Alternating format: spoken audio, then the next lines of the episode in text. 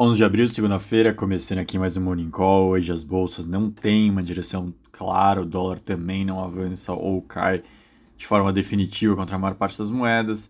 Isso porque metade do mercado está focado na eleição francesa, a outra em dados de inflação da China. Na França, Macron e Le Pen vão repetir a última decisão de segundo turno em 2017. Nessa apuração de agora, Macron aparece com 27,4% dos votos, Le Pen 24,3%. Lembrando, Macron é o atual presidente francês e a Le Pen é uma candidata de extrema direita.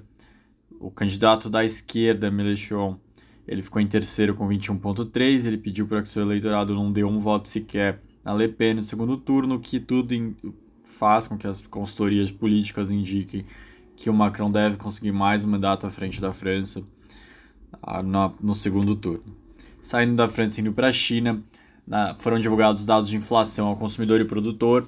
O cons, ao consumidor aumentou de 0,9 em fevereiro para 1,5 no mês de março. A alta foi acima dos 1,2 projetados pelo mercado, ainda é bem mais baixa do que a gente vê na Europa, nos Estados Unidos, na América Latina, mas de qualquer forma chama um pouco a atenção por ter subido.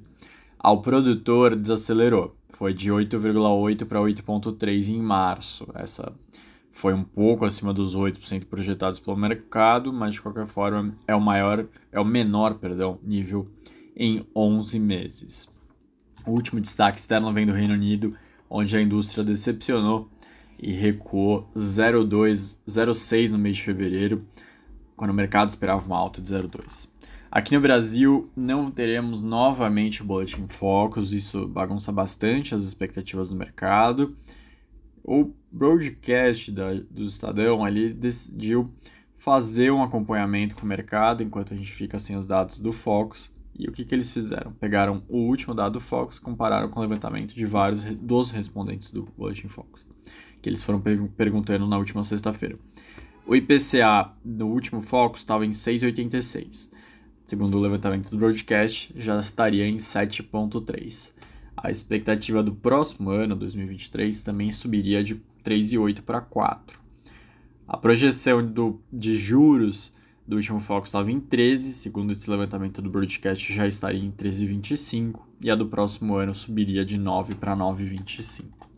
Sobre essa semana, ficarem bem, fiquem bem atentos ao início de uma nova temporada de balanços corporativos externa, só que agora do primeiro trimestre de 2022 teremos muitos indicadores importantes nos Estados Unidos, dados de inflação ao consumidor, ao produtor, produção industrial, vendas varejo.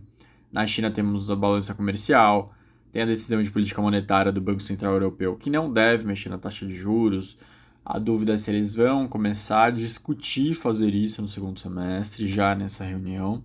E no Brasil, ficar acompanhando o volume de serviços do IBGE, sai amanhã. Na quarta-feira tem vendas do varejo. A gente também não vai ter o IBCBR, que é aquele modelo do Banco Central que faz o um acompanhamento mensal de atividade por conta da greve dos funcionários do BC. Mas enfim, é uma semana bem agitada em termos de indicadores, portanto, fiquem bem atentos para acompanhar esses dados. Um ótimo dia para todos e até amanhã.